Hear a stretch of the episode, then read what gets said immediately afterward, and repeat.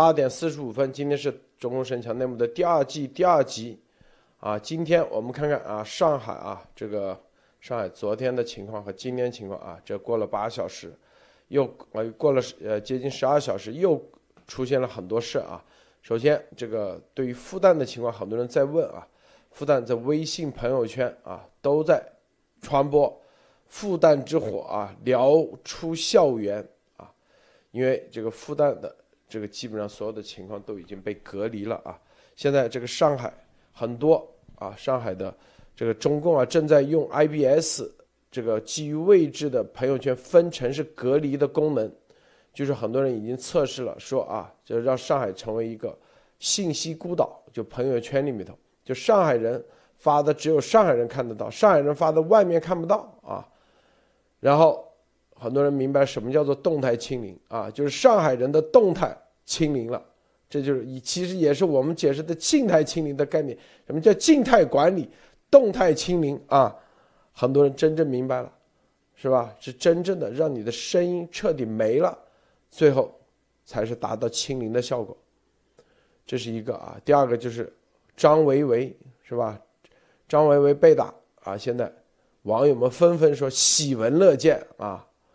说这个，说据可靠消息啊，这我微信上啊说的啊，说啊打的不轻啊，嘴角有血痕，阴囊被重重的踢了一脚，一颗卵蛋子恐保不住。很多人喜闻乐见，张维维害了不少青年学子，这货道貌岸然，说谎不笑又不皱眉，不知何方妖孽投胎的。这个真正的啊，这个老百姓的。就是你怎么舔啊，吸你怎么舔，最终很多人还是看得清楚。上海啊，凡是现在搬迁不走的啊，昨天我们说搬迁搬迁是吧？搬迁不走的，现在做硬隔离工作啊。什么叫硬隔离？我们待会节目中深入的给大家来看看啊，什么叫硬隔离？好，首先艾丽女士给大家分享其他相关资讯。艾丽好。好，路德好，高卢好。我们看今天，其实昨天已经出来这样的一个消息啊，就是为了二十大，呃，习近平需要大家把他抬进二十大啊，代表啊，就是中共的二十大啊，共产党的二十大现在已经开始选了。那么，广西出席中共二十大代表里边，在南宁召开啊，选举产生广西出席的这个二十大里边，其中代表人物啊，候选人习近平以全票当选二十大代表，你看。这个是放的一颗大卫星啊！这是从昨天的呃人民网和今天其实已经在发酵，就是说习近平最近一直在呃鼓吹啊，与各种媒体鼓吹把自己要抬进去，不光媒体要抬进去，而且要选票充分，呃所谓的代表民意啊。那当然他选择了这个广西啊，二百五十多万名党员啊，十五万个基层组织啊，然后呢这个。呃，全票当选啊，这这真是挺可怕。什么叫全票当选？我真不知道是多少人选他啊。但是这个非常明显的意义，就在这个时候，在上海出现这么大的人道危机的时候，这个斗争如此激烈的时候，习近平对上海一个批示没有啊，一个公开的批示没有，但是就是在深刻的把自己抬进二十大，希望能够在二十大连任啊。所以我们看这个。呃，这是一个风向标。另外一个，大家要看这个最近一个季度啊，中纪委通报第一季度反腐结果，查处了十六名省部级官员啊，呃，整个的这个一季度处分了十一点二万人，大家看到了吗？然后十六名省部级官员，五百九十六名厅局级官员，这就是今年一月份就是忙成这样，他在这个打。跟着普京一起来要去打世界大战的时候，对内还没有忘了这个清渣啊，就是真的是呃打击一级。可以看到这个在现在民生这么大问题的时候啊，依然是在这个呃没有停了，可以讲。另外呢，我们要看到他这个网站通报里边啊，特别说内蒙古自治区高级法院院长啊胡一峰。严重涉嫌违法啊！就是说，内蒙古一定是要被西拿下来的。我们都讲过啊，就国际地缘的时候，这个蒙古和外蒙古之间的关系啊。另外呢，还特别的提到了这个高压反腐态势下高压啊。青海省人民检察院原检察长蒙永山、山东省委政法委原副书记惠从兵等至少十四名厅级级干部啊，还这个。这个是主动投案啊，就是说这个受不了了。那么这个我们看到他对内的呃大清洗啊是从来没有停过，而且以后会更加的严厉，所以日子不好过啊，后以后的日子会越来越不好过。今天在未来来说应该都是最好的一天，所以我们看到这个危机，就呃结合最近的上海的事情，我们在节目里面再跟大家呃细细分享。好，路德，好，高卢先生分享一下。哎，好的啊，大家啊，周六好。然后给大家分享三条消息啊，就是乌克兰总统泽连斯基啊警告乌克兰警惕俄罗斯总统普京要故伎重演，他试图呢在其占领的乌克兰领土举行假独立公投。那么这些地方啊，包括乌克兰南部的赫尔松和扎波罗热地区。然后第二个消息是，四月十九号抵达布鲁塞尔访问的美国副国务卿谢尔曼。啊，与欧盟有关方面负责人呢多方会谈之后，二十二号与欧盟外交事务，呃，事务部秘书长联合发表了一个声明，他提醒中共当局，对俄罗斯的任何支持都将会损害中共与美欧各方的一个关系。声明呢也再次谴责了中共因台湾问题制裁立陶宛的一个行动。啊，最后一个消息是要分享的是，联合国秘书长的一位发言人，就是本周五表示，秘书长将于下周二，也就是四月二十六号访问莫斯科。在访问的期间呢，他将与俄罗斯总统会面，具体讨论乌克兰和平问题。好的，谢谢陆德先生。这前天啊，四月二十一号，我这发了一个推，习猪头已经定性。昨晚复旦大学学生抗议是六次以来最大的有组织的反党反共活动，警察使用催泪弹。在大规模抓捕幕后黑手，复段已经断网啊，任何消息都传不出来，传出来的也是中共造的假消息。很多人说啊，我这条消息，我说传出来是什么视频、语音，知道吗？啊，至于这个事情，是不叫做啊，是吧？就是现在到现在没有任何，这不正常啊！就复旦的所有的。哪怕你去联系一个你的复旦的同学，你都联系不到，是不是？谁谁能联系到？没有任何人在现在复旦的任何的音频语音，是吧？哪怕说复旦好啊，复旦妙，是吧？这才是真正不正常，这就是断网啊！习当局，你说整个上海市断，它断不了，但是一个学校啊，它。断网应该是没有问题的，是不是？让复旦大学自由说话，对。所以你看，现在网上啊，这个啊，这个微信圈里都说复旦之火燎出校园，说昨天的这四月之声啊，是不是啊？听到这个消息，因为啊，这个断网的话是很要做的话，有人已经分析啊，不仅仅是志愿者系统，无数人被志愿者。支付宝、微信小程序全部关闭，让你无从可查，啊，然后呢，复旦这个它整个的它是进入到一个正儿八经的这个极端状态啊，它还不是叫朋友圈分城市隔离，是正儿八经整个断网，啊，很多人说联想到香港理工大学，对，就这概念啊，香港理工大学出这么多事最后有谁知道？死了多少人？如果不把习以及中共灭了，就这个集中营里所有的堆积如山尸体堆积如山，你都不知道。底下埋了多少尸骨，多少万人万人葬万葬岗啊，你都不清楚。这种没有消息是极其恐怖的一件事啊！大家知道，我这都已经发了几天了。就是想看看，到底，哪怕你辟谣，你也辟个出来啊！说复旦啊，谁说那个是不是一些视频都没有？但是底下五毛特别多，这些五毛都什么特点？都是支持俄罗斯入侵乌克兰，然后紧接着就发一些黄色的视频，黄色的极其恶心的那种黄色的视频啊！就他的号平时都是黄色的，啊，来吸粉的。然后关键时刻，俄罗斯支持俄罗斯入侵乌克兰，底下很多啊很多说啊路说你看这造谣吧，说什么我这句话传出来也是中共造的假消息，一是我这话就好像我自相矛盾，对，监狱毛，这句话有什么自相矛盾的？啊？是不是？传出来的啊？传出来到现在啊，正儿八经。真的是没有，所以很多人都在猜，复旦到底什么情况，是吧？啊，这些消息啊，只能只能给习汇报的时候才知道，封杀的很严啊，可以说绝对的，因为习。知道这个复旦绝对啊是这个两派斗争的最重要的一个制高点，最重要的老早就布局了，老早布局。很多人说啊，这为啥复旦这一点消息的极端状态直接封城啊，直接断网，他不跟你打什么啊口水仗，不跟你打舆论战了，直接就在这里断网。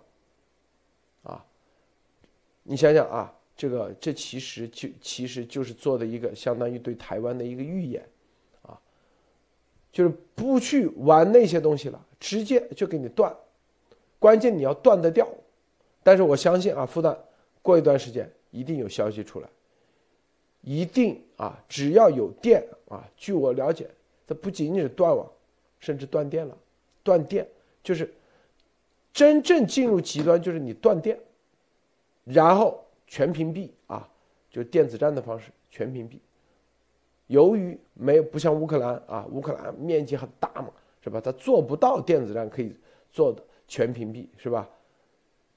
电它也做不到，因为面积很大，它可以用发电机这种方式来发电，是吧？啊，对于复旦的话，断网，对视频有没有？呃，估计最多呃录录个二十四小呃十几个小时，你的手机可能就没电了。是吧？啊，所以这是他们测试的极端状态：断网、断电、电子战全屏蔽。对信号屏蔽者，只要在你周围，啊，你在整个复旦十辆信号屏蔽车，立马你啥信号都发不出去。我告诉你啊，十辆，一辆平均覆盖啊至少一公里范围内，啊至少一公里范围内。是不是？你啥信号你都收不到，何况他直接可以把基站给你断电了，基站都没信号了，你咋那个？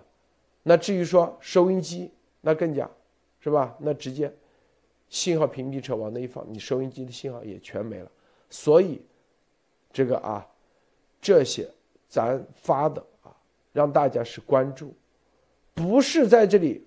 危言耸听，昨天啊，你看《华尔街日报》说，很多上海人现在开始创业者开始考虑移民。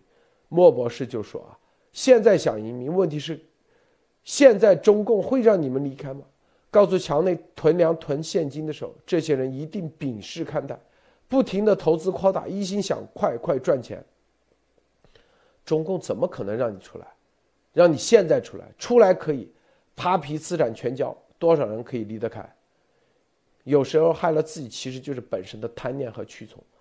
德国当时纳粹对犹太人，当时整个国家是五十万犹太人，啊，一点点，法律上不断的不断的严加严加，最后很多犹太人都要走，然后又通过一个啊一个法律，什么一法律？就是你要离开百分之九十的资产。不能离开德国。德国老早就这样做了。你想离开，这就是我们为什么二零一八年就开始说囤粮。囤粮是一个信号，是不是？现在很多人说啊，人民币之前什么涨到六块三，从七块涨到六块三，很多人说，哎呀，很多人又加大对中共国投资。对，这就是贪念。中共就利用你这个贪念，很多人到现在还没看明白。还觉得哦，现在只是上海，我这广州，我深圳没事是吧？我们还可以把上海的产业链转移过来，多赚钱，钱赚的大大的时候，然后再走。我跟你说，等到你啊身上赚满了钱的时候，你肯定走不了，啊。所以啊，当然了，咱们说的是啥？说的不是鼓励大家呢，是真正的，啊。但是我们想说的是弱者啊，弱者，妇女儿童，是不是先走？尽量没有能力的，你害怕的，你可以那个。但是我们当然绝对不叫鼓励啊，不叫鼓励，因为是不是？就是你真正做好准备的，知道怎么样的，你就得。你如果提前做好各种准备，啊，就像乌克兰，每一个勇士都把自己的老婆孩子什么都送到波兰，自己扛着枪。你做好这些心理准备，否则你就饿都把你饿死，是吧？你想，你想跟他开干的时候，你发现你没粮。那你最后那还不是？还更重要的说的是啥？有些有贪念的人，之前还想着火中取栗，还想赚这个快钱，你这钱赚得到吗？现在是吧？说白了，全给你风控，你啥都赚不到，啊。这个艾丽女士分享一下。是的，呃，先说复旦的这个事情，我觉得这路德说的已经两三天了，对吧？复旦的出事了，呃，大家看到复旦出事了以后，这个信息真的是没有，呃，我只有什么情况下就是不跟你打口炮啊，直接给你上军队，就是对内镇压的时候，大家知道。六四怎么镇压的？把所有的广场的灯关了啊！所有谁敢开窗户，哪怕是反光的，都会吃子弹啊！在这个当时天安门两边的这沿街的房屋，大家都是知道的啊！这都是一个，呃，都就是这么干的啊！所以他那个时候要真的进入军队的时候，他会不给你留活口，没有你活的机会的。同样的道理，过去杀这些，嗯。新疆人，你知道吗？在网上听说过吗？杀法轮功抓起来的时候做那些什么器官移植的这些，你知道吗？你根本都没有知道，连声都没有，炮都没有冒，炮都没有冒一个啊，人就没有了，都是这样干的。所以我觉得这一次对复旦来讲，就像路德说的，这个他身边的讲说是。这是六四以来最严重的一个反党反袭的这样的一个动作，我觉得这是，这是真的是这个很严重，所以他的什么手段都可以用。知道中共他只要军队一上，那这个所有的地毯式搜索，所有的电子设备全部上缴啊，那你都没有机会录音了。你想传出来视频，你连仪器都没有，你传什么？你你怎么传？所以我觉得这个确实是。呃，是很危险的，因为我们没有看到什么复旦的消息啊，所以我觉得确确实是值得担心。另外，这件这个刚才呃，就是说现在上海的这个情况，呃，我也很认同啊，就是莫博士讲的，它是温水煮青蛙。当你想跳的时候，你的机体的能力、你的肌肉都已经半熟了，就是说他已经把你缴械了，就是你的资金的能力，你还有没有能力出来？当你意识到或者觉得。似有似无的时候，你再去尝试着逃出上海，你可能真的没有这个能力了。就是所有的限制都会不让你走出，而且是以法来限制，因为他立法随时他开个会他就立法了，限制你出境啊。现在很多我们知道，不只是国有企业、事业单位的这个护照上缴，就是连呃像北京，你看啊，就拿北京来说，上北京、上海办这个。去美国的签证，大家知道以前呢排队都要排两三个月，是吧？呃，你看一看，进了二零二二年这个排队，三天之内你就能排上，就说明没有人敢去申请，或者根本都没有人敢去大使馆，又回到了文革时期。真的是那么多人，哪怕是美国籍、美国和中国人的孩子啊，拿着这个美国国籍的人，或者想恢复美国国籍人，跑到大使馆都要是像间谍一样啊，就是偷着跑过去，然后。快速的跑进去，被那个武警没有拦住啊，才能够完成。你看很多大量的文革时期或者文革前后的这些经历啊，就很类似了。所以你看到都没有人敢去美呃申申请签证的时候，这个就是危机，真的是非常的明显。所以这个时候还能不能走得了？那应该用什么样的办法？刚才路德讲到的，像乌克兰的这样的这个壮士的这种做法，我觉得他们还是。呃，非常呃有男子汉精神啊。但是中国人能不能走得了？一想我要走了，我还有一家老小呢，都走不了，干脆吧，就都留在这里。那能不能抵抗站出来啊？我觉得现在如果再往下去，真的是中共把你的家都给你拆了，把你，呃，发送到其他的地区，让你们真的拆散啊，把群群体可能能形成群体的团体的力量都给你拆散的时候，那个时候真的是很难。所以我觉得就是说，现在进行反抗，这真的是最后的搏击，就是这种感觉啊，路德。这个海边渔夫啊说啊，路德先生给点信心。我可以为孩子去牺牲，你给点信心。你看啊，我们二零八年为什么就说这个？告诉大家，任何勇士都有弱点，任何英雄都有弱点。什么叫弱点？他总有故，是不是？因为英雄也是人，有人就有人性，有孩子一定对孩子是他的弱点，啊，有家庭，家庭是弱点。啊是不是？就你一定有所牵挂，绝对不会像中共啊，只有党性没人性。这就是我们告诉他，你要把你的牵挂安顿好，是吧？当然了，那你在没有牵挂的时候，我相信你更加有自信。但中共就是抓你的弱点，他知道你在，就是我们之前专门说啊，英勇就义易，从容赴死难。英勇就义，啥都不顾的时候，个个都可以往前冲，啊！一旦从容的时候，是不是看到孩子、看到家人的时候，你绝对的啊，让你往前面走一步，你的脚都颤。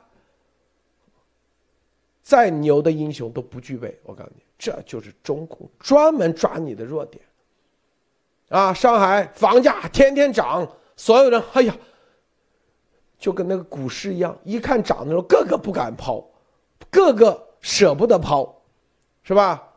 上海日子舒服啊！你看资源最多，是不是？甚至想着一个电话就可以跑，一个电话就可以，是吧？啊，干是干这干那，是吧？房子舍不得卖，那个时候，现在你卖得了吗？是吧？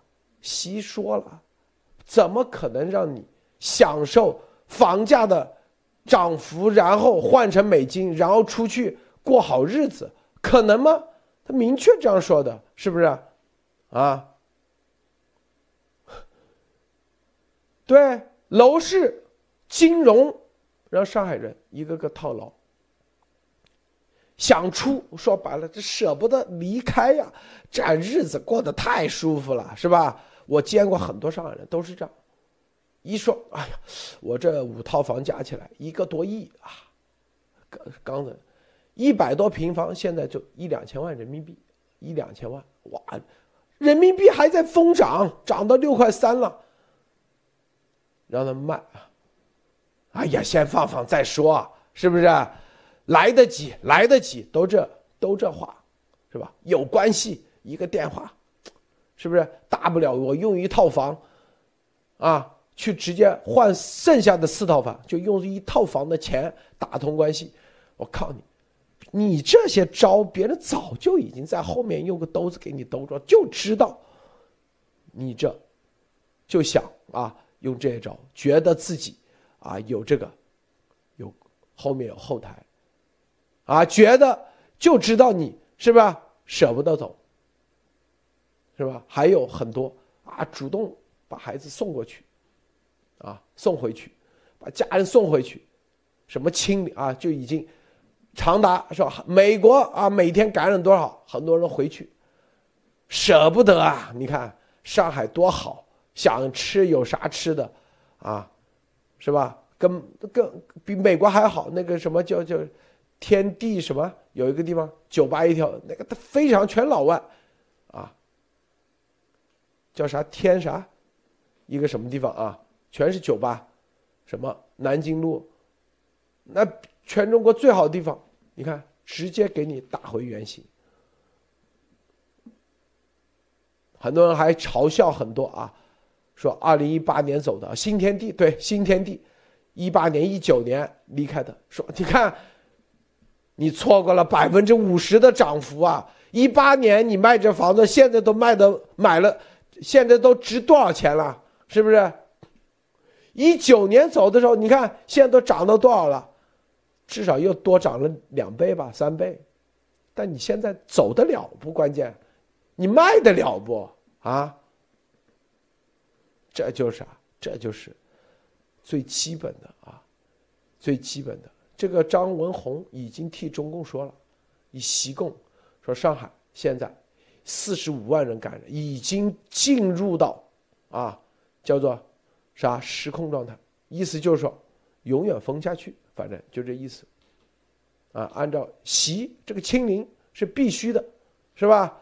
这是国策，任何人你都不要不清零，啊，目的是静态清零啊，静态管理。任何的动态都清零啊，静态管理，安安静静。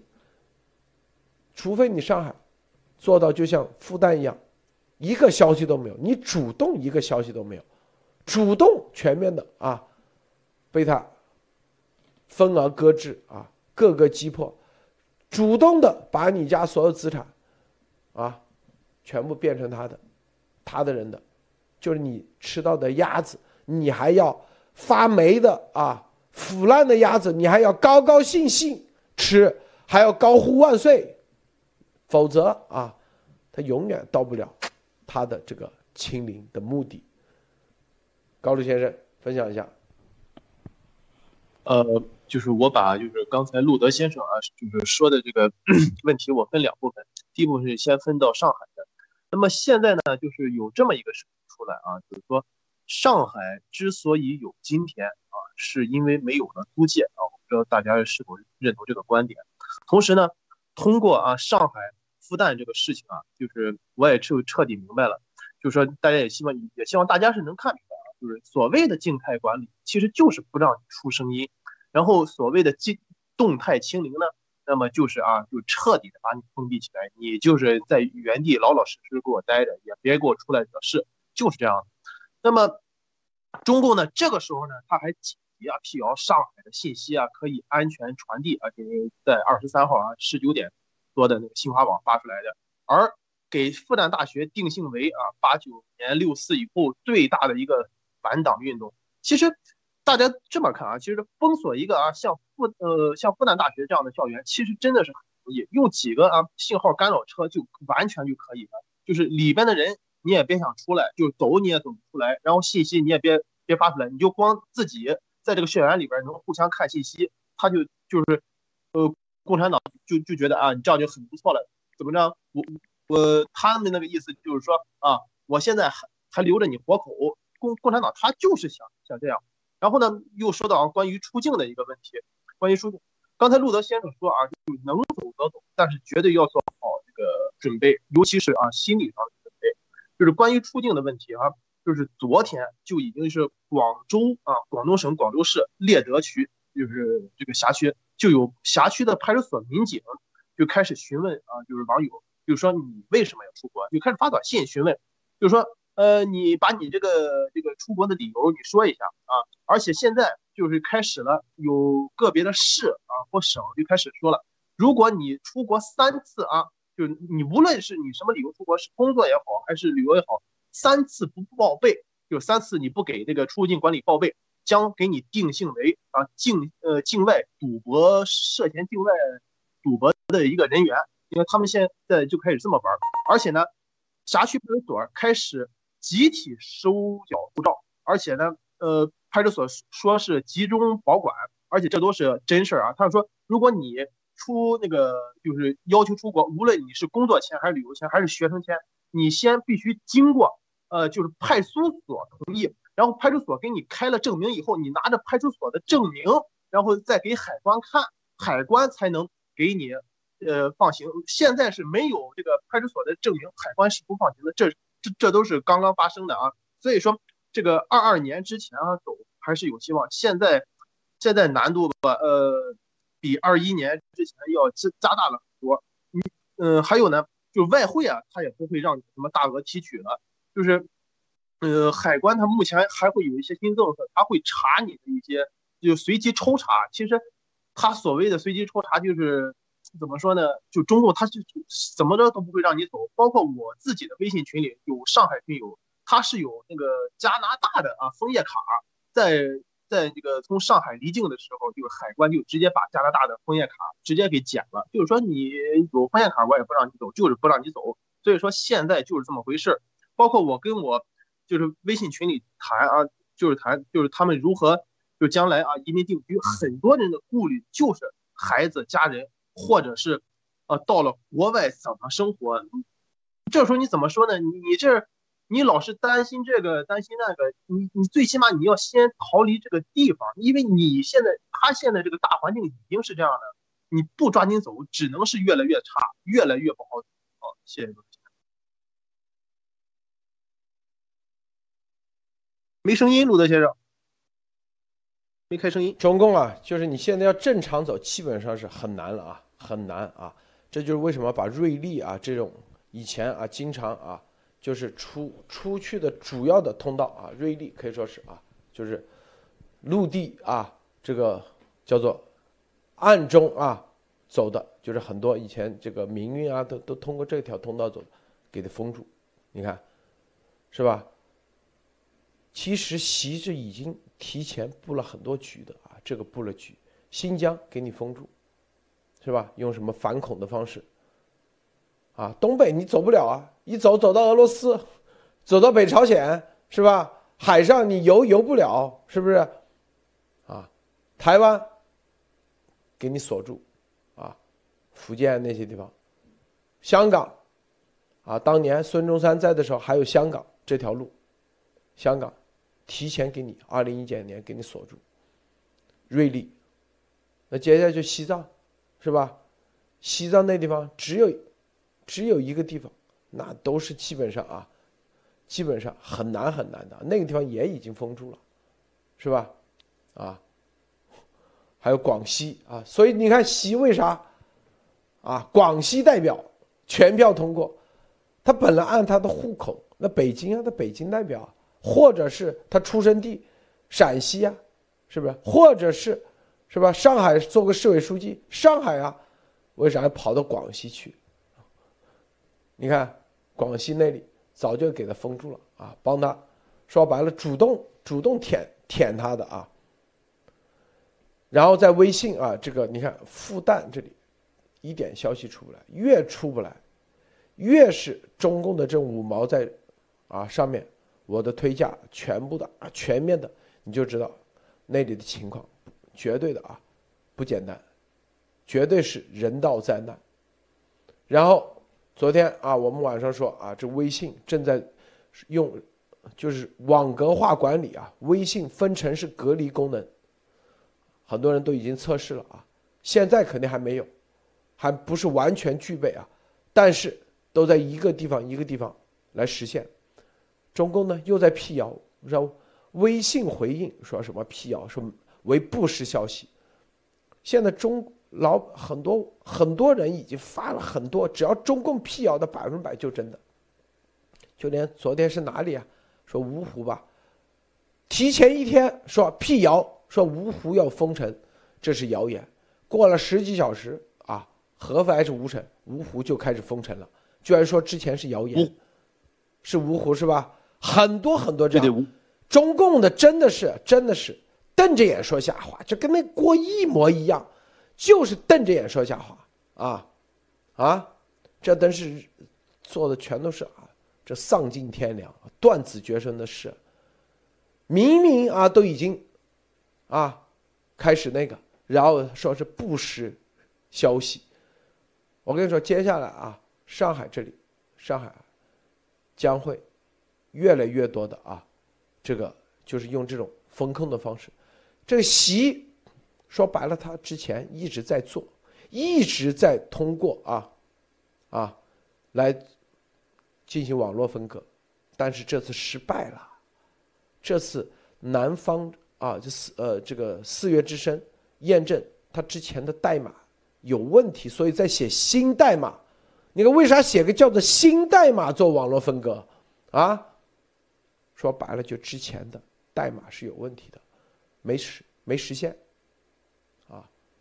重新搞，因为这个四月之声就证明了之前这种方式，因为微信很早就已经具备了根据你的 IP 地址啊，根据你所在 IP 地址来网格化管理的功能，百分之百，我告诉你啊，早就已经具备了，是吧？跟你的所有的，就是啊，这个比如说你的互联网提供商、你的手机网络网络信号提供商之间的联动互动，然后分区建。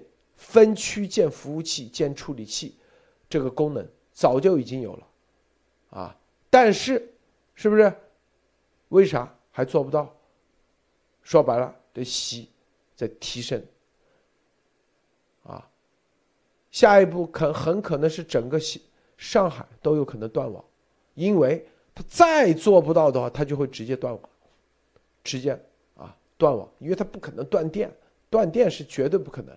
但断网的话，它的信号还是可以传得出来，通过别的方式，啊，别人有的人有卫星电话，有的人有对讲机，对讲机它可以联动互动的，所以啊，这一个大的区域，它是两千多万人啊，要去封是很难做得到的，啊，断网的话，消息也可以传得出来，因为断只是断互联网，你别的很多网。你是断不了的，是不是啊？所以他要做到分割管理，让你自以为你是活在大海里头，实际是你活在一个小池塘里头。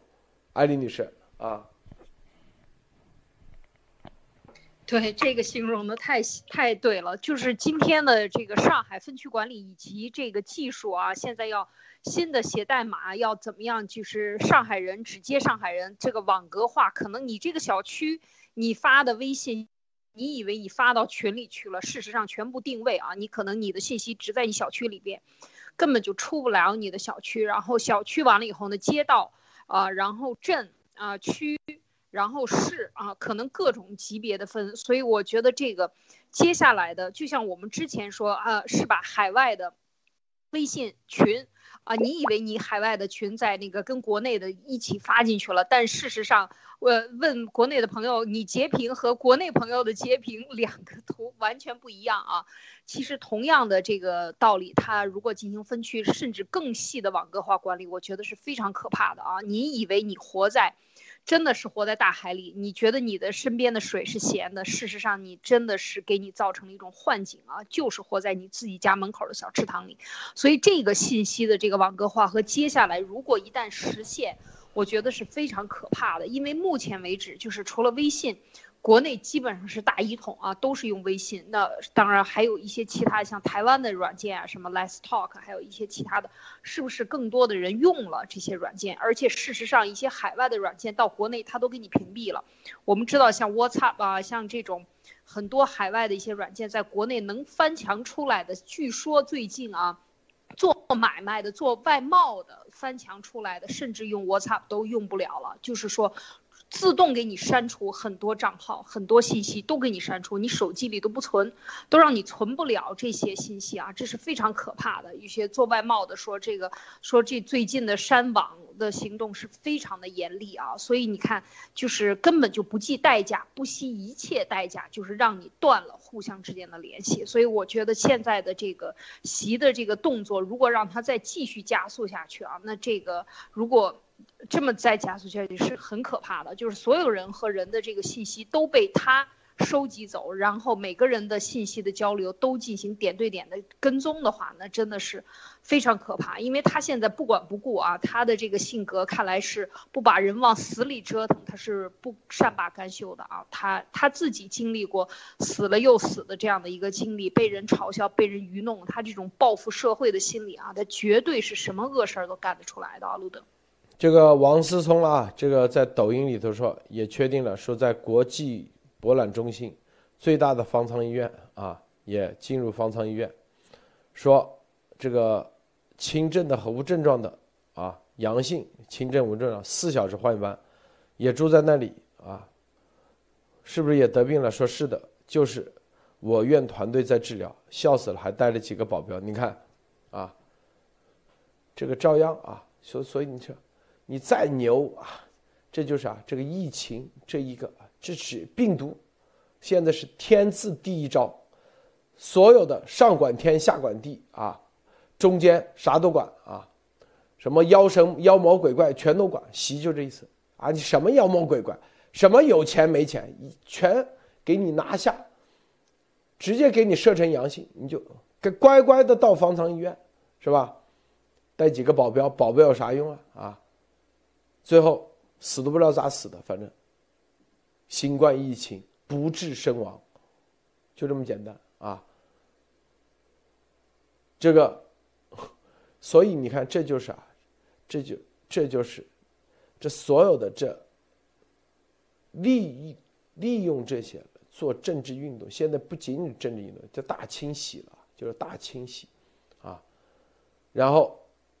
这除了清洗之外，你看啊，这里面，这个有些啊，很多人说啊，有些人怎么现在没有像我们昨天说啊，叫做有不有些整体的区就居民区直接搬走啊，直接搬到，他搬也得有个过程，是不是？他不可能一下几千万人全搬走，他得经他得有个慢慢的一个，凡是搬不走的，现在就叫硬隔离。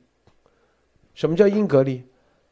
啊，所有做好硬隔离，加个硬字，那就是升级，啊，所有的硬隔离，每个门口二十四小时值班，啊，硬隔离状态实现服务上门，服务引号，你看打引号就告诉你啊，所有的啊，说在今今天二十四小时之内完成啊，凌呃凌晨二十四点之前完成。加个印字，啊，中共的这个文字里头啊，文字都是很有说法的，啊，之前那叫软隔离啊，现在直接硬隔离，一个硬啊，那就是强硬，是吧？加码、升级，什么手段都可以上，不听啊，不管你什么官，不管你什么背景，有钱没钱啊，不管你是吧？别的，一个硬，直接就是强硬，强硬啊，甚至甚至啊，就一句话，就他这个硬格的，对，霸王硬上弓，直接可能一枪毙命，就这概念，不听话的直接处死，啊，当年你们去看看红色高棉也是一样的，不走的啊，他又换一个啊，他不说枪毙，啊，就地啊。就地处理是吧？当地消化，你要听到这种词的时候，你就一定记住，这是很恐怖的啊。就地啊消化啊，当地消化，就地处理，带不走的，就是啥？说白了就是，就前苏联，前苏维埃专门玩这个招，玩这个文字游戏啊，是不是？这个硬就这意思，你如果不那个。就直接霸王硬上弓，啊，饿死都不管，你只要这个印子一来，是吧？你再怎么人道，再怎么悲惨，他才不管那么多。这个托尼先啊，这个高度先你怎么看？分享一下。呃，这个很明显的啊，呃，对对，我先给大家道个歉啊，刚才说的应该是那个江西啊，江西。不好意思，我呃就是把那个路德先生给误导了，应该是江西啊，他是呃前脚发了以后，然后几个小时以后接着就呃那个给封锁了。那么很明显啊，他现在啊就是习近平，他就是以啊疫情的名义，就是把中国大陆整个给闭关锁国了。以疫情的名义，他可以做任何的事，随时把你给应急管理。你所谓的硬隔离，其实就是强制，就是可以搞手段。那么警察这个时候，你再跟他说什么啊？我我拿那个那个摄像机拍你吧，什么什么公安部允许什么拍摄执法，那那都没用了。警察只要你到到时候你掏手机，他就觉得啊你想干什么？你想反抗，就就会把你直接带走。昨天晚上，昨天晚上，然后电报群就有传出来，上海市某辖区有派出所啊民警，呃就是喊。当就是呃要被隔离的居民说你要半夜的时候你下来做核酸，然后那个人下来了，然后警察就直接带走了，这就是硬隔离，这就是硬隔离，他们有的是他们的办法。好，谢谢卢德先生。这里有个照片啊，你看是吧？看到没有？啊，直接硬隔离。这估计还不是最极端状态的硬隔离，因为这个“硬”字啊，它反正就可以通过各种方式来解决啊，解读这个“硬”，反正就告诉你是另外一个状态了。不要以为啊，就是说不管不顾，这就叫硬啊，在中共的这个文文字里头，是吧？就会很惨，就是惨。说白了，就是“硬”字就代表了惨，代表着很多人啊即将。会成为啊牺牲品，这就是硬的概念，硬的概念。比如说以前有个叫叫硬着陆、软着陆，这个硬着陆啊，我们避免了硬着陆。硬着陆就是啥？有多少人破产？有多少人跳楼啊？经济彻底崩溃，那叫硬着陆。说白了，现在硬格勒就是啊，不管不顾，很惨，是吧？所有的啥都不管，这就叫硬隔离。现在已经啊进入到另外一个阶段，所以啊四月二十号有的人啊做节目，咱四月十八号、十九号做的时候，很多人啊那个路德先生啊，有的人你看你们说错了吧，马上要解封了。我说怎么可能让你解封，是吧？不是我不希望啊，我告诉你，你中共习不灭，你永远解封不了，因为这是他的国策啊。这就是他要把整个上海彻底拿下，啊！你现在哪怕把什么上海市政府的市长给他位置，让他的人做，他也也不会就此收手，因为他要就是要进入这个混乱状态，然后把这些资产，把所有的上海几十年的啊刨根问底、掘地三尺，都要把你所有的给弄走。你的资产，你的所有的啊物资啊，说白了就这概念啊。很多人说啊，这个他为什么要这样？所有的独裁者就是在这个过程中，这钱他也不是全到他自己的口袋，他就是利用这些人的贪念，因为你的资产在变的过程中，一定中间。打砸抢你的资产，没收你资产那些人中间，他就可以假片头，他就可以弄一点走，这就是把你的资产啊送给别人，让别人那就是狗啊，是不是？去咬你咬这块肉，然后再去打狗，这最基本的逻辑是不是？所有的独裁者，所有的搞运动的都是这个。驱动人，啊，他给别人驱动人，去搞钱、搞利，就是这种激起人的贪念。就有一部分人被他所用，啊，他说我不要钱的啊，我是无我的，丫头不就经常这样吗？啊，我这个 GTV 没一分钱股权，这个没啥，是不是？啊，都是占有的，是不是？驱动这一些人，一小撮人。这小撮人就会滚雪球，越滚越大。分的是谁的钱？是你们的钱。用你们的钱去养他的队伍。他要的是这个。他这队伍一旦养成了，养大以后，因为他没有，他并不是真正的从事啊经济活动、贸易活动、生产，他不产生。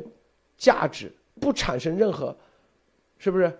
生产资料、生产力的时候，他只能通过进一步的，因为因为他的队伍越搞越大，他雪球越滚越大，他那个时候一定是啊，他所有的要对这个啊队伍要补血的话，加油，要补充钱的话，那不就是越抢越多吗？普京。是另外一个模式，通过军军事的方式去抢。他只要开动这个，他就挡不住。但是开动了，普京也不用着急了，也不担心了，就是蒙古人的抢钱方式，啊，蒙古那成吉思汗就一句话，把这个城抢下来，三天三夜，你能拿多少拿多少，三天三夜之后再说，是不是？然后全管起来。习一样的概念，和普京一个概念。普京就是没钱是吧？行，乌克兰那里能抢多少抢？你们自己靠你们自己本事啊！别的事我担。他就是习也是一样，应急管理部上去干，就打土豪分田地。我认识很多现在供不起房啊，吃不上饭。人在山东，人在什么浙江或者是西北的，纷纷加入应急管理部，一个月挣一两万。我们说了吗？是不是有的做打手，有的做核酸检测，有的哎现在当了小领导，有的还当了中队长、大队长，是吧？有的出谋划策。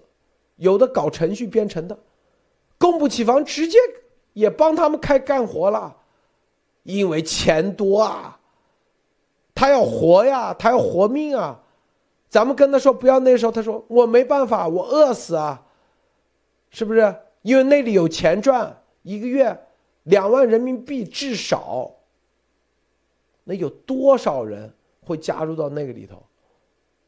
这就是。这就是习打造的这这个，那吸谁的血？那不就是吸他啊？光吸个一一个礼拜，这是所有人跟他说：“我我加入你这个，我是指望至少干个三到五年，回去买车买房，甚至啊，成为亿万富翁的啊！你这三十天你就停下来，或者是一个月就停下来。”谁给你干？这就是我们刚才，为什么普京只要开动这个啊，所有的军事军事啊，用武力的方式，习只要开动这个疫情方式，他是挡不住的，停不住。他这是一个生态链，就是这个所有的管控方式，应急管理就是一个无法无天的、无法律无所有的。借着疫情的名义，借着运动的名义，借着所谓的清零的名义，干的就是之前的苏维埃干的一模一样的事因为他要的是啥？习要的是权力，要的是队伍，要的一个绝对的啊党卫军，纳粹党卫军的这个队伍。当年纳粹党卫军也是一样，他得有一个敌人，敌人就是犹太人。把犹太人钱抢过来，哎，很多人就跟着他去抢。你所有的这种运动，你得有有资金做支持。如果跟着你吃，饿肚子，连饿个十个十天肚子，谁跟着你搞运动？没人跟着你搞运动。搞运动是很上瘾的，我告诉大家啊。为啥？天天很过瘾。我跟你说，这帮人绝对很过瘾啊！底下唱着歌，是不是？然后鼓着掌，啊，然后喊着口号，那啊齐刷刷，任何一个正常人，哪怕你在美国长大的，你到那里头，啊，底下几百人、上千人，你在上面，底下啊，那种疯了一样那种，把你当那个啊，当崇拜的对象的时候，那种我跟你说很恐怖的，那人性丑陋全都过来了。他会觉得自己太伟大了，啊，说对着谁就去对着谁。你之前有钱，开着什么奔驰、宝马或者开着劳斯莱斯，你看一句话就让你那个，这种感觉我跟你说，很多人上瘾的。我跟你说啊，就跟那个在乌克兰拿着枪，你多牛逼，直接啊枪下鬼。这种习是。解封的是这玩意，啊，这是极其恐怖的，很多人根本就还没看明白这，还以为病毒病毒，还以为说白了美国绝对不会进入这个状态，啊，因为一旦进入这个状态，任何事情都会被所用。昨天我看一个啊，Netflix 的 Bodyguard 啊，Bodyguard 一个这样的片子，讲英国，说啊。利用反恐法，里面，啊，啊，不是不是那个故事肯定是编的啊，但是我告诉利用反恐法，利用反恐，啊，和塔利班结合，在里面搞政治斗争，把对手给灭掉，多的去了。人性只要进入这个状态，那就是挡不住的。艾丽女士，分享一下。是的，我觉得就是路德讲到的这个，呃，像习现在用这种简单粗暴，已经找到了这个气门，就是甚至这个产业链已经形成了啊，就是以病毒。以防疫啊来作为这个清洗对方的这样的一个手段啊，这就是最高的抓手。这防疫就是最高的这个尚方宝剑啊，谁谁来挡谁挡杀谁啊！不管你是多高的名望，不管你是多牛的有钱人，有多有地位，海外多厉害，你看像王思聪一样，乖乖的这个入住。方舱医院，那这个时候说明什么？释放什么信号？谁胆敢在网上来和来和这个老大叫板啊？来和席包子叫板，那么你就没有好日子。他只要点一下名，你就是命丧哪里不知道啊？所以我觉得这个这个做法，这种简单粗暴，就像现在的。普京入侵乌克兰，就像当年的元朝入侵大宋朝一样的。你想想那个时候，元朝入侵宋朝的时候，我，刚才听路德讲，就是这样的，一边打一边抢，抢完了以后分给部下，最后把整个的这个当时的。中国大地是分成几等人，第一等是蒙古人，第二等色目人啊，就是像新疆人啊，或者是东北的这个女真人啊等等，这个眼睛是黄色或者发一点蓝色的这个人啊，二等人，第三等人，跟元朝配合为帮他来征服汉人的汉人啊，第四等人是长江以南的汉人啊，那是真正的奴。你想一想，最后。最后，你你刚才路德讲到的一点是非常可怕的。我觉得最可怕的就最后两等人，其实都是奴隶和被奴役。因但是因为有一部分人他要去当能奴役别人的奴隶，那么这些人因为要要换一口饭吃，所以他也得去屈从，然后也去去干，然后最后怎么样？打成一片，那么最后是不是把上海人也分化掉？一部分人是跟着中央走的，你去管理另外一半，你们这些人有钱吃，有饭吃，可以抢，可以抢占别人的东西，可以开干，用他的这种。呃，非黑即白的简单粗暴的方法来去进行管理，取代所有的文明手段。那这个时候，最后就路德讲的，人性的贪念的这个恶魔一旦被释放出来，从内心释放出来，变成一种可执行，执行完了以后能够有极大的快感，那么就会促成你完全丧失理智，就变成情绪来控制。这个时候就像。人杀红了眼一样啊，他是这是非常可怕的，就是出离理性。那这样做下去，最后变成什么样的一个情况？所以我觉得是非常可怕的。这个现在习做的，他已经在这样做。我刚才听路德讲到的这个这些朋友啊，大家都去投靠有钱挣有饭吃的，就和当年你去德国参军做党卫军就能够穿好衣服啊，非常漂亮，然后你的粮饷都是很好的。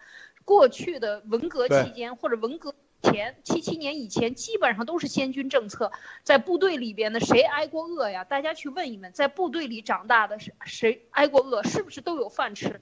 特别是根据所有的军种的不同，你的这个粮饷的不同，你享受的待遇不同，完全是不一样的。这个时候就把人变成了区分。所有的人都向往当兵。你看小孩儿，你看文革的这些阳光灿烂的日子里，为什么大家都喜欢穿军挎呀？为什么喜欢穿军装啊？为什么？为什么？大家想一想，大家那是孩子不懂事儿。但是想一想，这就是一种先军政策，或者是他完全是跟着他的，一切都跟着党的需求。当时他革命斗争、内部斗争的阶级斗争的需求所采取的这种政策，最后形成了风尚，形成了时尚。形成了儿童的快乐的记忆，这都是非常可怕的。如果有一天上海也会形成这样，中国人也会形成人斗人为一种快乐，然后就像这些坏人长变大了的，经历过文革变大了的像习一样的人，他会以逗别人为乐趣的时候，这是这是人类文明进步的一个巨大的灾灾难。我觉得就是这样的。所以现在他来搞的事情，就是等于在向元朝征服。大宋朝那个时候，把能勇敢的人都干掉以后，剩下就把汉人分成两类，一类是随从他的能够奴役别人的奴隶，第二个就是真正被奴役的江南以南的奴奴隶。你说这是多么可怕的一件事情啊，路德。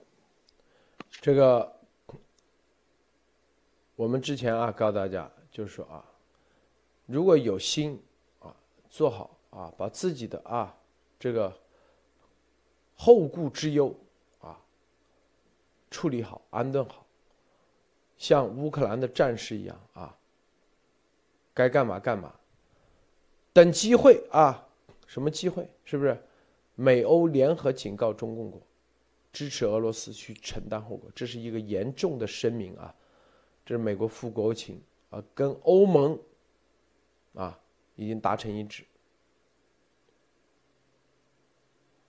谴责中国因台湾问题制裁立陶宛的行为，并且对俄罗斯任何支持都将损害中国与美欧各方关系，明确啊，这是一个联合声明啊。然后，并且对台海。任何迫害台海现状的啊，都将会，都将会啊，美欧现在已经达成一致，这都在啊进行中。习的话是不是啊？接下来在台湾也在一步步加码啊，因为告诉大家，二十大绝对是一个关键的、关键的点。为啥？二十大习不可能啊，通过什么防疫这玩意，什么清零这玩意，顺理成章的让党内啊服务，让他是吧，成为什么连任？如果台湾拿不下，他连任肯定连不了，他自己心里知道，理亏。有的人说他百分之百。是他自认为百分之百，据我了解，啊，给你十年，这是党内的规矩。如果破了，一定有人上，人头落地啊，他肯定。但是，他就是想，想搞啥？就是几方面全面式，全面啊，这个做准备。但是你不管怎么说，你得有个抓手。就是你得有一个说法，得让党内服啊、服众啊，这是关键点，是不是？台湾这是他最重要的，他不可能说啊，我这清零清的啊，大家饭都吃不好，然后因为这个，这是一个巨大政绩，那胡扯，是不是啊？拿下台湾，最后还没事儿啊，美国还跟他。处理的很好，这是他他如果做到这一步，哎，然后还有一个就是硬上霸王硬上弓，啊，就像现在把上海啊各地这个党内的啊别的势力一个个处理掉，是不是清理掉？这叫清零。在二十大之前，他如果能够把所有的力量全清掉，那他绝对连任啊，没人了嘛，是不是？就他一个人。啊，以及一帮一帮他自己的奴才，梁家河帮，啊，全部是说陕西话啊，绝对说延安话，开常委会全都是延安话，延安话未来是中国的普通话啊，梁家河话是未来中国普通话，梁家河成首都了啊，就这概念啊，是不是？梁家河人成一等人，剩下的全都是，啊，几等几等啊，上海人，香港人，最劣等。就这概念，往那方面去走，除非他能走到正儿八经这一步，就像斯大林一样，把这个这个斯大林说清理了啊几百万，什么将军元帅元帅清清理了五分之四，将军清理了五啊六分之五，是不是？如果能做到这一步，他还没事儿，就像斯大林还活得好好的，那就可以。就他能不能做到？他因为他往这条路，华山一条路，他也有可能掉下来，也有可能直接被别人给清掉，是吧？所以大家看到啊，在这个过程中啊，你可以去亲别人，别人也可以去亲他，就跟当年是不是戈尔巴乔夫啊？别人想去颠覆戈尔巴乔夫啊，最后被戈尔巴乔夫反杀。啊，戈尔巴乔夫没想到是不是？螳螂捕蝉，黄雀在后。叶利钦把戈尔巴乔夫反杀，叶利钦没想到普京在后面，哎，把他给灭了，是不是？普京直接啊，所以任何这种权力，只要有权力啊，权力的延续啊，它这个取决于几个方面啊。第一，当时当然你的掌控力是吧？你是否有足够足够的多的队伍去掌控？这个队伍对你来说啊，有多大的忠诚度啊？因为权力靠的是杠杆，因为你就一个人啊，你怎么能撬动啊这个杠杆？你得有支点，是不是？你得有杠杆，你才可以撬动这所有的。啊，现在看啊，疫情啊，防疫是清零，就是它的支点。啊，这杠杆就是应急管理部想要撬动，在这过程中，你能不能做得到很关键。谁都懂，就是基本原理谁都懂啊，是不是？他们也懂，谁不懂啊？这中共混个三个月都知道啊咋啊搞列宁式组织，从小小学那里面都学的，是不是啊？为什么叫三观改编？三观改编重要的支部建在连队，这就是啊。它的杠杆，它就用党委来做杠杆，哎，这就是他的杠杆，建到连队，啊，最后撬动，那这中间，那你有你的杠杆，别人也有别人的杠杆，这杠杆之间是要互相争斗的，互相啊角力的，是不是？那你的杠杆和别人的杠杆之间，谁的杠杆更管用？啊，你的支点和别人的支点互相之间能不能？撑得住，是吧？就矛和盾之间，到底谁更厉害？那比这个。那第三比啥？比布局，是不是？习对外是美国国际秩序，提前多少年啊？跟俄罗斯慢慢的布局。对内是将增几十年的布局。那你的布局的点，这就所以说啊，这个。这个聂卫平给他说啊，怎么布局？这个很关键啊，布局嘛，对，列出来哪些点点，地缘政治上的点，外交的点，情报的点，是不是？然后啊，各个省官员的点啊，哪些是暗子，哪些是明子，哪些子是可以随时可以抛掉，哪些子是必夺啊？哪个点是必拿？哪个点啊是佯攻？这些东西啊。天天他想的是这，知道吧？他绝对不是想着啊，人民百姓、老百姓解决这问题那问题，是吧？啊，先走哪一步，再走哪一步，这些所有的商量啊，聂卫平给他，是不是？哪些点是什么时候留着，什么时候用？聂都是帮他去做，因为聂跟邓小平很熟，邓小平的一些啊，这些啊，这种这种叫做集权的专制的。是有水平的啊，学了不少。那邓小平呢，也是跟着毛学啊，所以他就告诉你啊，邓当时跟啊，当时跟谁跟陈云斗的时候啊，怎么怎么的啊？当邓当时跟也双杨啊，杨家是吧？怎么斗的时候，怎么处理的？哎，这些一些智慧啊，或者一些他们所谓的智慧，哎，告诉他。所以他天天想的这，所以在这，对习来说啊，二十大绝对是一个关键的关键的点。他如果觉得百分之百连任，那就是应该是做梦啊。这艾律师，你这段你怎么看啊？对，我觉得，嗯，呃，就是习现在的刚才路德讲这些，呃，怎么走法啊？他接接下来要干什么？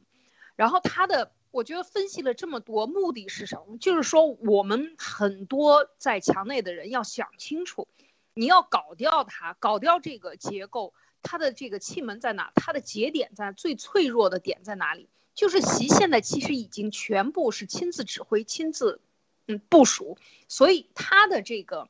他的这个弱点，他现在下的这一盘大棋，他的弱点是什么？第一就是我觉得，首先是他个人啊，他的这完全是个人和他家人对他的这个影响，嗯，是非常大的。他的孩子，接下来他这个全全国的这个部署的这个节点，这种走法，通过一个新的这个应急管理部，通过疫情。然后通过这个二十大拿出来，你看，已经今天已经广西两天了啊，已经一整天了，应该讲二十四小时了。广西已经把它选出来，广西那么大的一个这个党员的群体，把它弄出来，他现在其实已经确实是呃，在按照路德刚才讲，在步步为营，要围住的是什么？他要给自己做一个圈，要做里三层外三层的保护，要保护好自己，一定要拿到权力，因为没有拿到权力，剩下都是白搭。所以对上海的肢解以及接下来要做的事情，很多人好像很，很丧丧失信心啊。但是我看到我们很多，很多人应该感觉到这种信心。复旦的这个这个之火燎出校园，接下来上海的这个你反围剿，他要围剿你，他要拆散你，你反拆散嘛？你就这个这个做法要找到他的气门。一直我们在分析他现在是在怎么做的，用什么样的一个。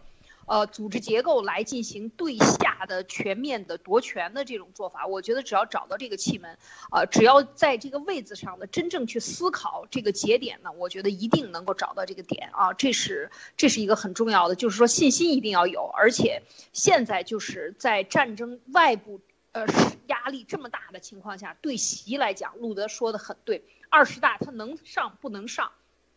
这是一个巨大的问号，他还有没有这条命，能够等到那个时候，也是一个巨大的问号。所以要看到这一点，国际形势之下，如果大家想一想，如果两两个人对垒，一一一方面要把另外一方面这个人的钱啊，就是就像人的肉一样啊，这么多中国人在海外的钱，他的做企业的。真的是要被剥夺了的时候，他去找谁算这个账？他这么多年苦心经营，可能多少人、多少代人，或者他这几代人，或者整个这个公司多少人一起努力形成的东西，可能就要泡汤了。那这个时候，这种反作用力形成的对内的这个习的压力，我觉得也是非常非常大的。所以不可小视国际形势对习的压力，以及台湾这边拿不下来，党内的人。真正他身边的这个党内的跟对他虎视眈眈的这些人，对他的这个压力都是，只要拿不下来台湾，习对内就坐不坐不住这个位子。那么对外呢，这么多企业如果被国际制裁，被美国制裁，然后被逼着上去跟俄罗斯站在一起做武器，那么这个后果能不能承担，愿不愿意承担？那我觉得这种压力是多层面、多级的，是立体的。所以我觉得习其实是现在是岌岌可危啊，所以越是他集权的时候，越是他虚弱的时候啊，路德。这个啊，昨天吧是啊，这个前天啊，美国呃 SEC 啊，就是你又退市啊，退市十几家中国中概股啊，在不断的全面退市啊，就是以后任何和中共啊背书的，中共政府、中共背书的。百分之百全面退市啊！前段时间我们就去了纽交所啊啊，具体干啥？咱们回头回头给大家啊再说。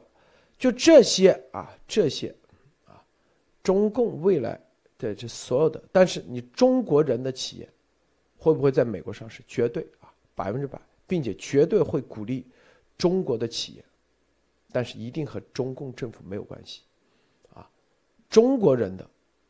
那不一定是在中国啊，是吧？只要中共还在的情况下，你肯定你的资、你的产业在中国肯定上不了市。我跟你说，到美国，但是中国人的，是吧？你的产业，比如在墨西哥或者是在南美啊建厂，或在美国建厂，会很容易上市啊，很容易上市，因为啊，美国国际。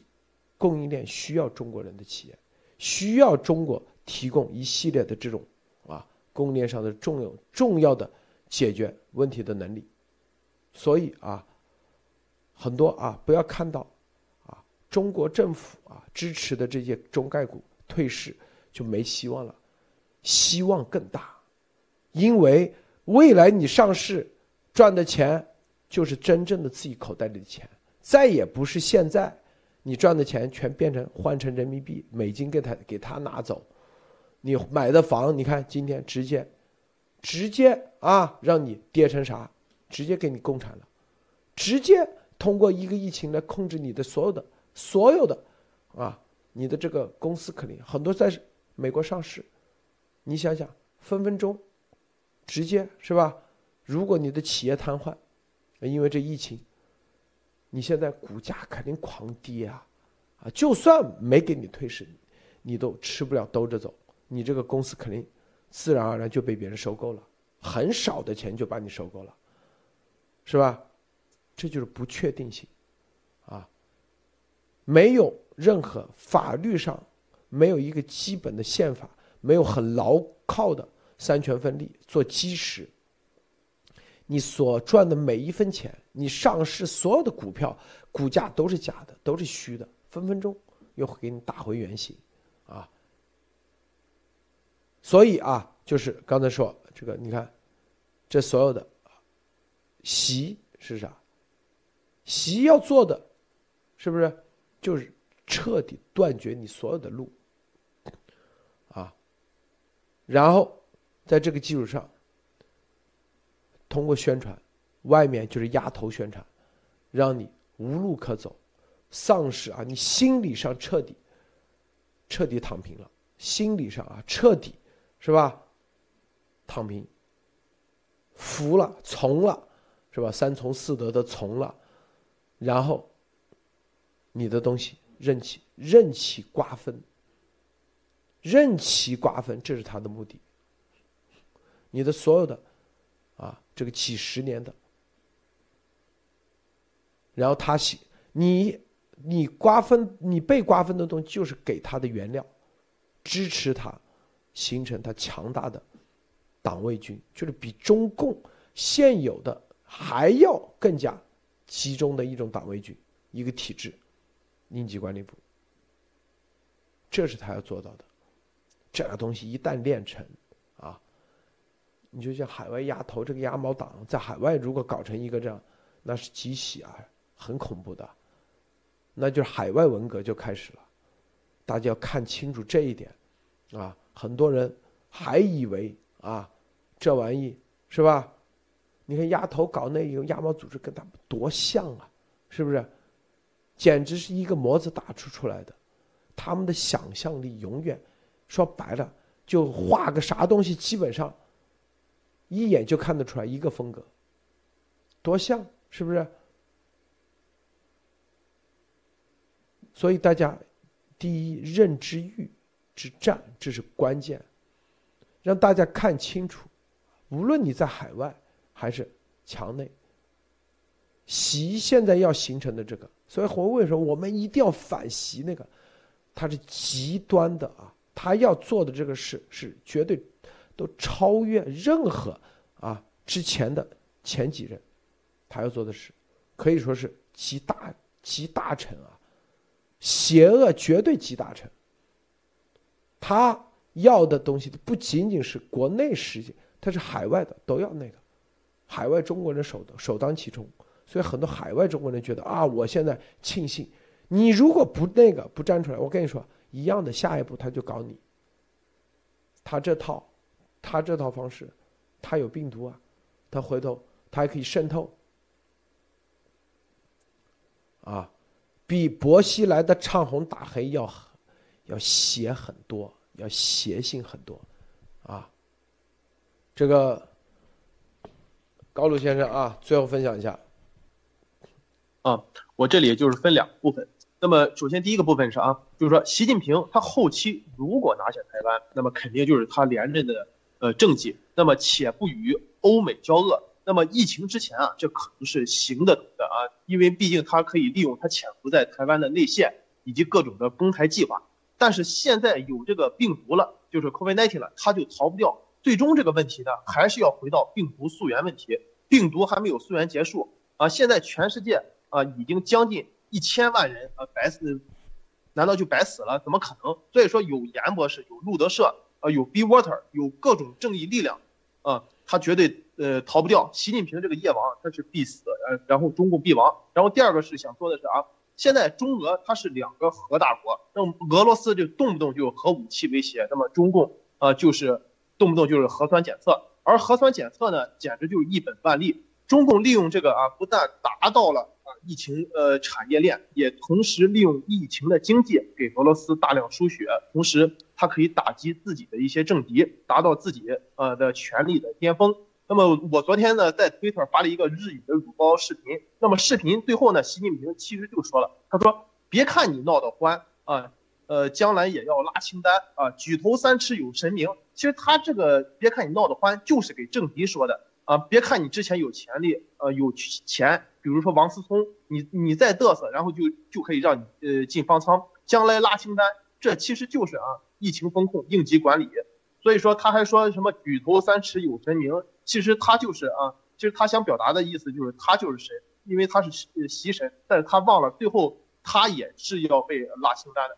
呃，最后就想说啊，就是路德社现在就是这个。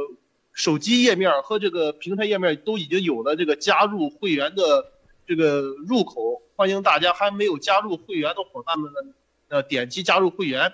这会员节目呢，就是有路德先生、托尼先生、南训的和 New Life 老哥，然后讲解一些啊干货以及一些猛料啊，希望大家都可以呃呃积极订阅，谢谢。这个好。